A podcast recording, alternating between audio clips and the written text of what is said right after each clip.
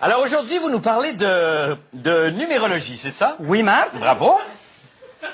Les chiffres nous entourent. Oui. Les chiffres sont parmi nous. 4, 2, 1. Souvent, on entend Ah, moi, les chiffres. Et puis, et puis, il y a les lettres. Ah, ça. Il y, a, il y a les lettres. Parce que la numérologie, Marc, c'est que les, les chiffres vont être associés à une lettre qui va lui conférer une vibration. Les lettres ont, des, ont un pouvoir vibratoire. OK, d'accord. Et ça, qui n'a pas déjà euh, euh, vibré devant la courbure d'un S? Hein? L'érection d'un I? Hein? Ouais. Ou la rondeur d'un Q? Bonjour, c'est Nicolas Gauvry pour Scepticisme Scientifique, le balado de la science et de la raison. Numérologie. Ou bien, titre alternatif, Rions un peu avec la numérologie. Qu'est-ce que c'est que ça, la numérologie? Ça fait référence à plusieurs choses. Euh, On appelle numérologie à la fois euh, une espèce de fascination pour les nombres. Euh, vous avez peut-être entendu parler, par exemple, de toute une légende qu'il y a. on ne sait pas toujours que c'est une légende, mais c'en est une autour du, no- du nombre d'or, par exemple, ou bien toutes les légendes pareilles qu'il y a autour du nombre pi, etc. Tout ça, euh, parfois en classe dans la numérologie.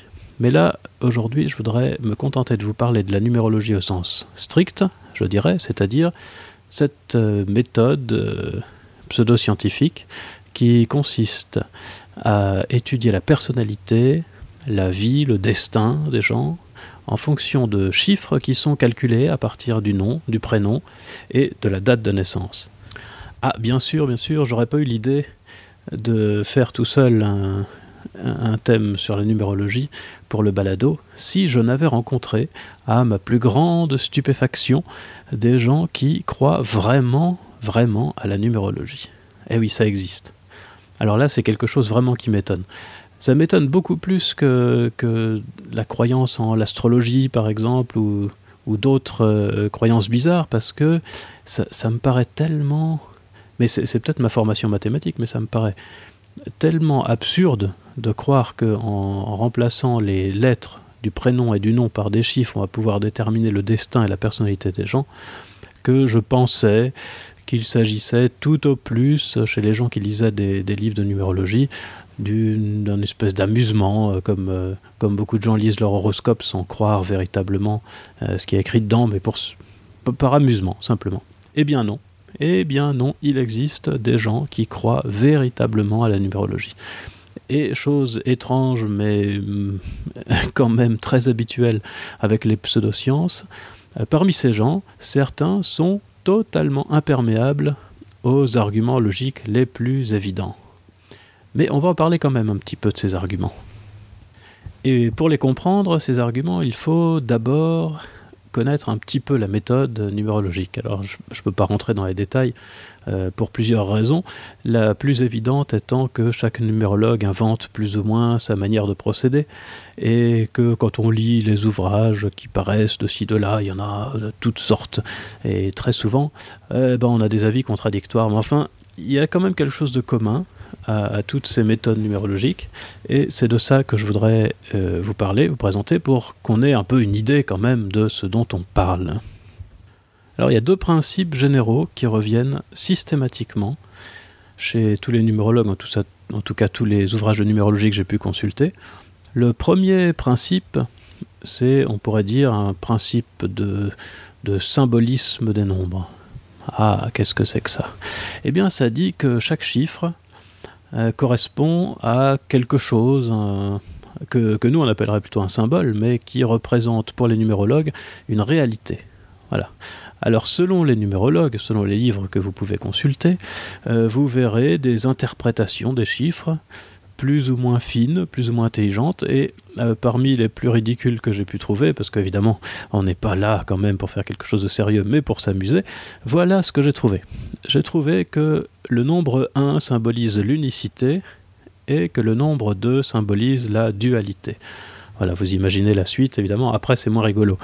Euh, et bon, bien sûr, tous les numérologues font pas, ne proposent pas des interprétations, des symbolisations aussi triviales que ça, Mais le principe est toujours le même. Il s'agit d'associer à chaque chiffre un symbole et qui correspondra ensuite dans l'interprétation numérologique à une réalité, soit à une réalité de la personnalité, soit une réalité du destin, de la vie, que sais-je encore.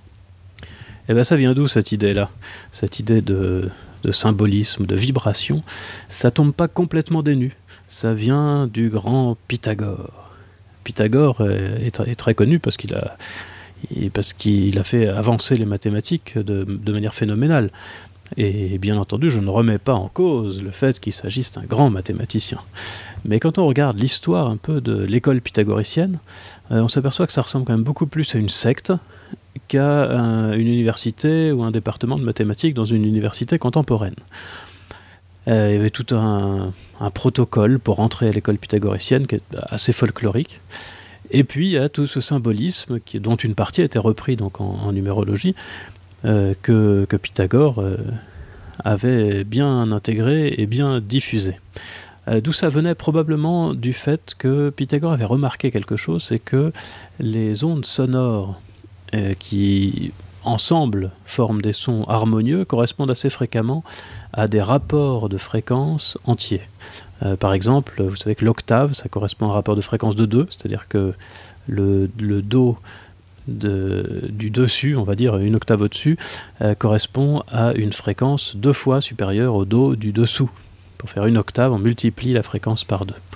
Et alors ayant remarqué ça, euh, Pythagore s'est mis à penser que les nombres avaient en eux une espèce de vibration, et on retrouve euh, ce vocabulaire un peu, un peu mystique maintenant de vibration. Et dans les ouvrages numérologiques, on entend parler de la vibration des nombres.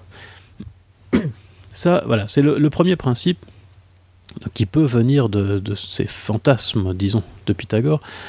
Euh, c'est ce principe que chaque nombre ou chaque chiffre, puisqu'on s'arrête à 9, correspond à une certaine vibration, une certaine aura, je ne sais quoi, et qui correspondra à une tendance pour la personnalité ou pour le destin.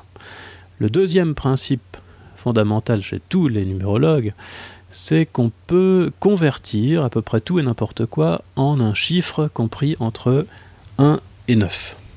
Et cette méthode mérite qu'on s'y arrête parce que, je vais vous expliquer pourquoi euh, juste après, mais parce qu'elle arrive à épater des gens un peu naïfs qui considèrent que la numérologie c'est quelque chose de compliqué. Alors ça, voilà, parmi les gens que j'ai rencontrés qui me disaient mais si, mais si, la numérologie c'est très sérieux et qui ne voulaient pas écouter mes arguments, certains me disaient ça. Ils me disaient, moi, j'ai regardé des livres de numérologie et je pense pas qu'on puisse critiquer comme ça, remettre en question euh, très rapidement euh, la numérologie, alors que moi j'ai vu dans les livres et c'est très très très compliqué, il y a des mathématiques, oh là là, vraiment on comprend rien à tout ce qu'il y a, il y a plein de formules partout. Et à l'époque, j'avais pas, pas consulté les ouvrages de numérologie. C'est bizarrement, hein, ça m'avait pas intéressé. Et, mais depuis, j'ai été regarder euh, les ouvrages en question, et j'ai trouvé très très peu de mathématiques, parce que moi, avec la, description qui m'en avait été faite, je m'attendais à avoir des intégrales partout, des équations du cinquième degré, des équations différentielles, que sais-je encore. Eh ben non, pas du tout. On n'a que des tout petits calculs tout simples, et ça dépasse jamais le niveau CM1. Euh, seulement, comme il y a beaucoup de gens dans la vie, même adultes, qui n'ont pas dépassé non plus le niveau CM1, eh ben, pour eux, ce qu'on fait en numérologie, c'est très épatant. Surtout que c'est fait, euh, bien que ce soit des, choses mathématiques très simples, c'est toujours fait avec un vocabulaire un peu mystique, un peu. Hein, on enrobe tout ça pour faire croire que c'est très sérieux. Alors qu'est-ce qu'on fait exactement pour obtenir, à partir d'un nom ou d'un prénom, n'importe quelle suite de lettres ou de caractères, un chiffre? On utilise une méthode très simple. Première étape, chaque lettre est remplacée par un nombre. A ça vaut 1, B ça vaut 2, C ça vaut 3, etc. Deuxième étape, quand on a un nom complet, on fait la somme des lettres pour trouver ce que ça fait.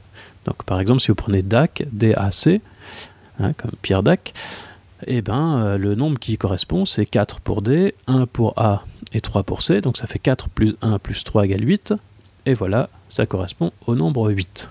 Donc à DAC, on fait correspondre le nombre 8. Mais alors là, si on fait ça, ça va faire des nombres parfois très très grands, ça va être compliqué.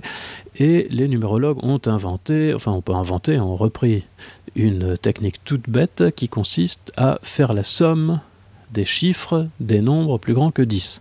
Autrement dit, si vous faites la somme des chiffres correspondant à votre nom et que vous trouvez par exemple 39, euh, disons, qu'est-ce que vous faites? Eh bien, vous dites 39, ça s'écrit 3 et 9, donc on va calculer 3 plus 9, ça fait 12, 12, ça s'écrit 1 et 2, donc on calcule 1 plus 2 égale 3.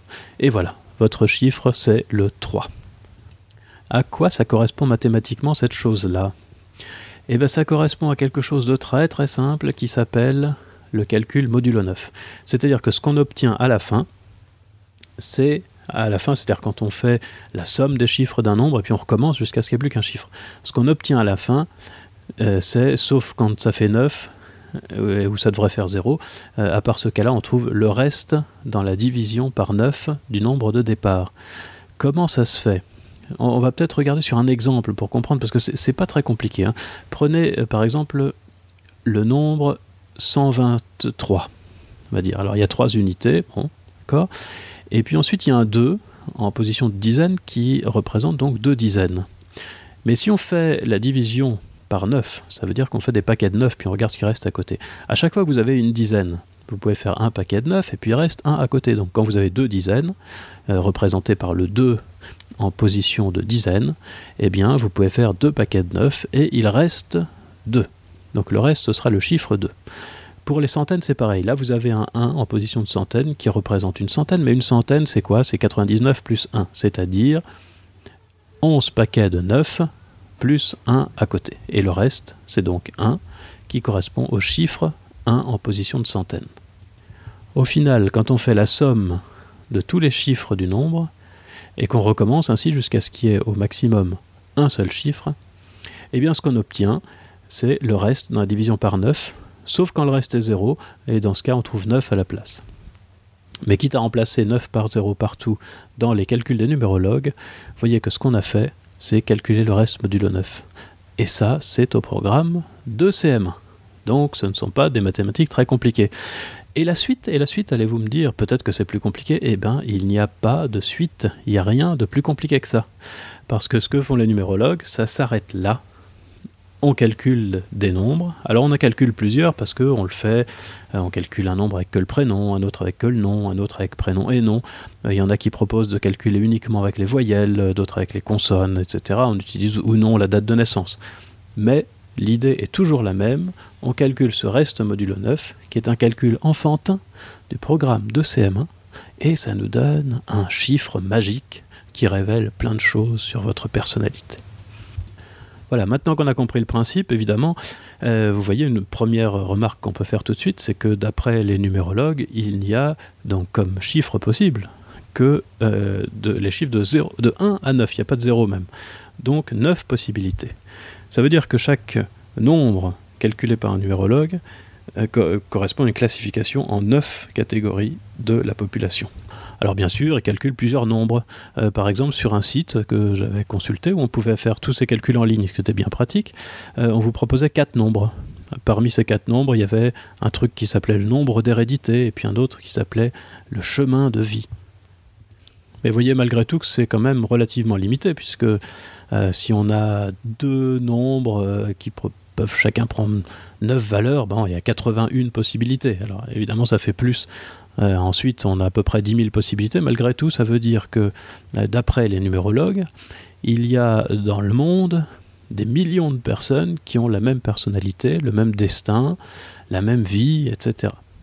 Voilà, maintenant qu'on a une idée de la méthode utilisée par les numérologues, voyons un peu ce qu'il y aurait comme argument euh, générique, sans pas, d'argument expérimentaux, là je parle simplement, on réfléchit simplement et se demander à quel point c'est sérieux ce truc-là. Bon, ça a l'air quand même très sérieux. Hein. Je suis sûr que vous êtes tous d'accord pour dire qu'il n'y a pas de doute que ça doit bien révéler la personnalité. Mais il y a quand même euh, des petites choses qui coincent un peu et qui gênent le sceptique. Euh, parmi ces choses, qu'est-ce qu'il y a? Il y a euh, le fait que les nombres associés aux lettres sont totalement arbitraires, puisque l'ordre des lettres, A, B, C, D, c'est complètement arbitraire. Si on regarde un tout petit peu du côté de l'histoire de la langue française, euh, on se rend compte que le W, par exemple, n'a été ajouté à notre alphabet qu'au Moyen Âge, et que le U n'a été différencié du V qu'à partir du XVIe siècle. Et nous, on tient compte évidemment de, du nouvel ordre euh, de l'alphabet avec les nouvelles lettres, avec le W et le U et le X. Alors pour tous ceux qui se trouvent après, comme les Xavier par exemple, euh, ça change pas mal de choses. Hein, un Xavier qui serait né avant le XVIe siècle n'aurait pas la même personnalité qu'un Xavier qui naît après le XVIe siècle. C'est quand même embêtant parce que c'est pas c'est pas facile à expliquer ça, hein, cette affaire-là. Mais il y a d'autres choses encore plus gênantes. Par exemple, le traitement des femmes mariées. Quand une femme se marie, et alors maintenant avec le Pax c'est encore pire, hein, quand une femme se marie, elle change de nom. En tout cas, elle peut. Et bien qu'est-ce qui se passe chez le numérologue? On fait les calculs avec le nom de femme mariée. Ce qui veut dire qu'une femme qui se marie change de personnalité du jour au lendemain, ce qui est après tout possible, pourquoi pas, mais c'est étonnant si on considère qu'elle n'aurait pas changé de personnalité si elle s'était simplement paxée au lieu de se marier, d'une part, et que, d'autre part, le mari, lui, n'a vu absolument rien du tout. Alors le mari, ça, il n'a pas changé de personnalité à cause du mariage. Hein. Ça n'influence que les femmes, ça, le mariage. Est-ce que ce serait pas un peu sexiste tout ça? Encore autre chose. Encore autre chose. Aux États-Unis, vous savez qu'il y a beaucoup de monde. Et il y a tellement beaucoup de monde que les mêmes noms, comme les John Smith, se retrouvent euh, donnés de manière assez fréquente. Alors pour qu'on distingue quand même les personnes, ce qu'on fait aux États-Unis, c'est qu'on donne en, général hein, son prénom et son nom, mais on rajoute aussi le deuxième prénom, ou au moins son initiale. Et les numérologues utilisent cette initiale du second prénom dans leurs calculs, ce que ne font pas les Français. Ce qui veut dire que si vous déménagez aux États-Unis, vous pouvez changer, là encore, du jour au lendemain, de personnalité. Alors que si vous allez en Angleterre ou en Allemagne, vous ne changerez pas de personnalité. Vous voyez bien que les États-Unis, c'est quand même un pays tout à fait exceptionnel, puisque tous ceux qui s'y rendent changent de personnalité du jour au lendemain. Et ce sont tous ces arguments, il y en a d'autres, hein, on peut en, trouver plein d'autres, notamment les orthographes différentes des noms, le fait euh, que, par exemple, un immigré russe ou chinois qui viendrait en France, eh ben, eh ben qu'est-ce qu'il fait? Il, utilise une écriture euh, latine de son nom, mais il y a plusieurs manières de l'écrire. Hein, on peut écrire euh, Ivanov avec OF ou O2F ou OV. Eh bien, attention au moment où vous choisissez, d'écrire OV, OF ou O2F à la fin de votre nom parce que ça pourrait bien changer votre personnalité du tout au tout. Mais tous ces arguments, ces contre-arguments théoriques n'arrivent pas à convaincre mes amis férus de numérologie, qui me disent que tout cela est bien trop compliqué pour qu'on puisse le réfuter comme ça d'un revers de main en quelques minutes, 17 minutes exactement depuis le début de cette émission, euh, qu'il faut bien plus creuser, et que c'est pas avec euh, des arguments philosophico-logiques que je vais les convaincre.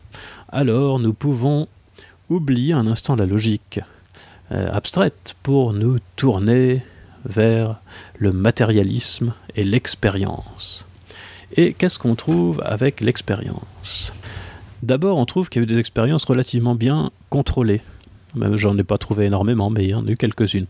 Et notamment une expérience où la numérologue Ginette Veilleux est apparue devant la Société des sceptiques du Québec pour faire la démonstration de euh, sa capacité à déterminer la vie des gens à partir de leur nom et date de naissance. Elle espérait bien gagner les 10 000 dollars canadiens offerts euh, par la Société des sceptiques du Québec. Malheureusement, elle n'a pas pu remporter le prix.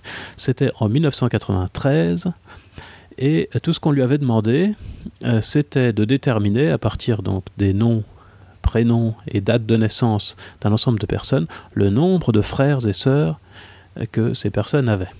Elle avait déclaré que ça ne lui poserait aucun problème, qu'elle aurait un taux de réussite probablement de 100%, euh, sauf peut-être une petite erreur de ci, de là, qui peut se glisser malgré tout, malgré la science numérologique.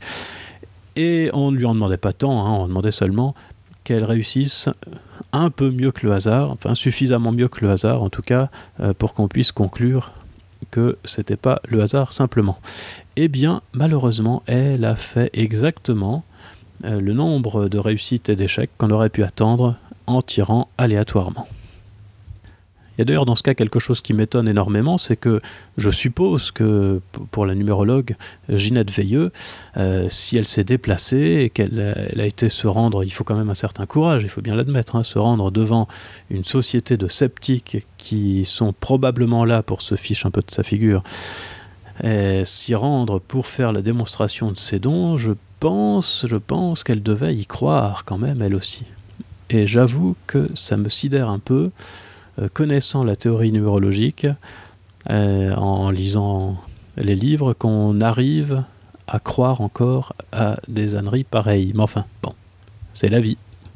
Autre méthode expérimentale que celle subie par Ginette Veilleux, c'est l'étude de cas. Alors, je vous ai parlé tout à l'heure d'un site euh, qui, est très très bien parce que il doit être facile à trouver. Hein. Je l'avais trouvé sur Google assez facilement. Euh, puisque vous rentrez le nom, le prénom, la date de naissance de n'importe qui, et ça vous donne quatre nombres.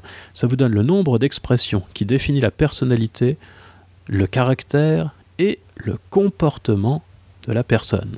Ça vous donne le nombre actif qui permet de connaître les influences extérieures qui peuvent agir sur le comportement. Ça vous donne le nombre héréditaire qui donne accès aux contraintes sociales et à l'inné. Et enfin, ça vous donne le chemin de vie qui donne l'aspect général de l'existence. Et alors évidemment, avec ces quatre nombres, hein, vous avez entendu, vous avez tout.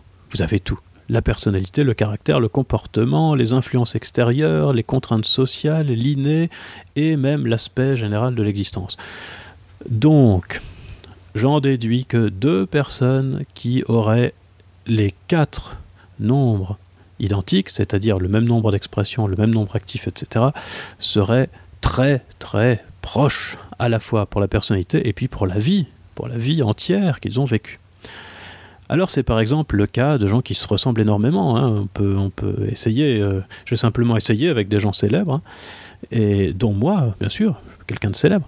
Et quand on essaye avec par exemple Denis Diderot, le philosophe, on trouve qu'il a les quatre euh, chiffres correspondant, pas tout à fait, trois des quatre chiffres correspondant à Robert Bundy, un tueur en série américain.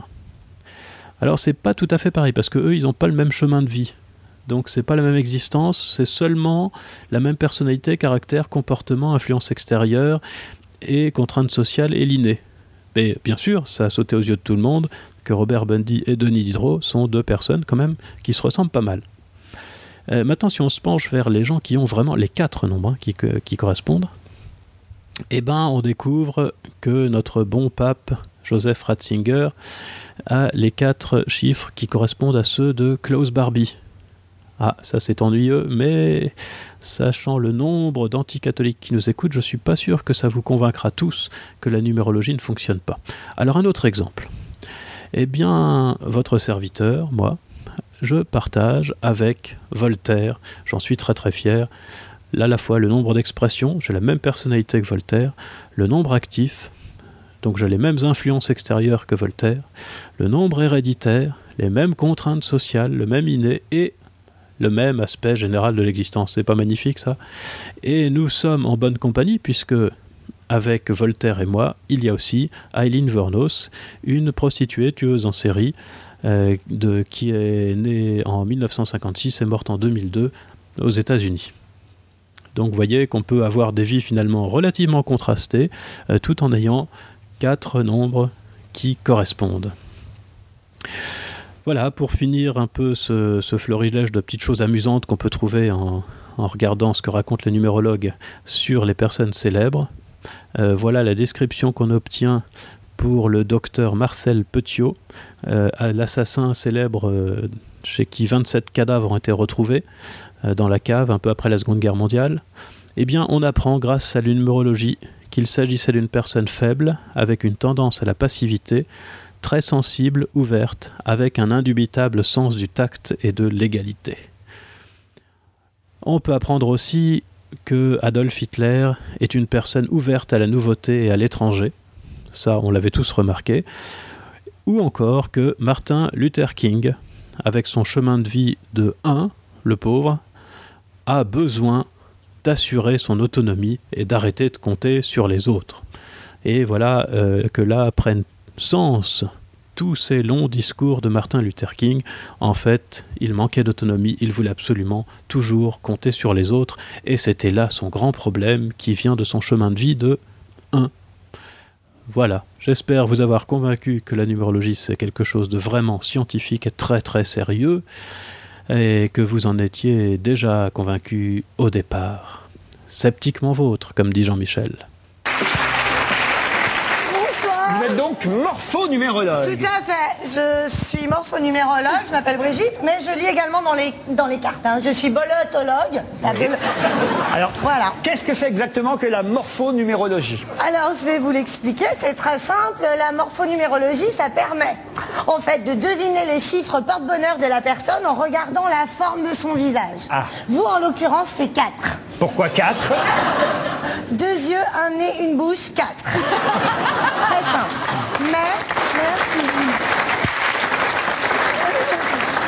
Mais- Alors ça c'est avec le visage, la forme Voilà, du mais visage. il y a aussi une autre école qui permet de le calculer par rapport aux lettres euh, dans le prénom. Ah. Ouais, par exemple, moi, Brigitte, mon chiffre c'est B-R-I-G-I-T-E 9. E Voilà. Mais ça, ça peut se vérifier également avec le surnom. Ah oui. Oui, par exemple, moi, C-O-N-A-S-S-E 9. C'est bon, 9. Alors, vous pensez que c'est un don que vous avez euh, Le compte est bon. Comment? Vous avez eu un don à votre naissance? Ah non, c'est pas un don, pas du tout, c'est naturel. C'est-à-dire, oui, c'est plus, c'est inné à la naissance en fait. Moi, je m'en suis rendu compte dès que j'ai su compter, c'est-à-dire vers l'âge de 18 ans. Je me suis, mais je me suis prise de passion pour les chiffres. Ah, formidable. Ouais, et ça se voyait d'ailleurs. Les gens me disaient, mais Brigitte, tu es calculatrice. et moi, j'ai dit, bien sûr. Là, je me suis rendu compte que j'avais des super pouvoirs rapport aux chiffres. Ouais. Par exemple, je peux deviner votre âge si vous me donnez les chiffres de votre date de naissance.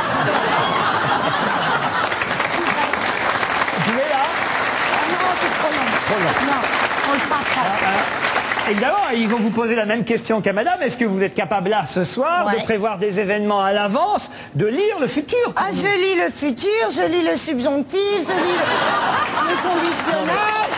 Je voulais parler d'événements dans l'avenir. Ah, l'avenir D'accord, oh là là, d'accord. Euh, bien sûr. Ah. je peux, je peux tout à fait prévoir en fait des, des- des bouleversements planétaires. Ah, exemple Par exemple, j'ai deviné la victoire de Grégory à la Starac 4. Ah Ce qui est très important. Et comment Eh ben, Par la magie des chiffres. Ah. C'est-à-dire quand j'ai vu qu'il remportait 56% des votes en finale, je me suis dit, Brigitte, 56, 5 plus 6 égale 11, 1 plus 1 égale 1, un chiffre premier, Grégory premier.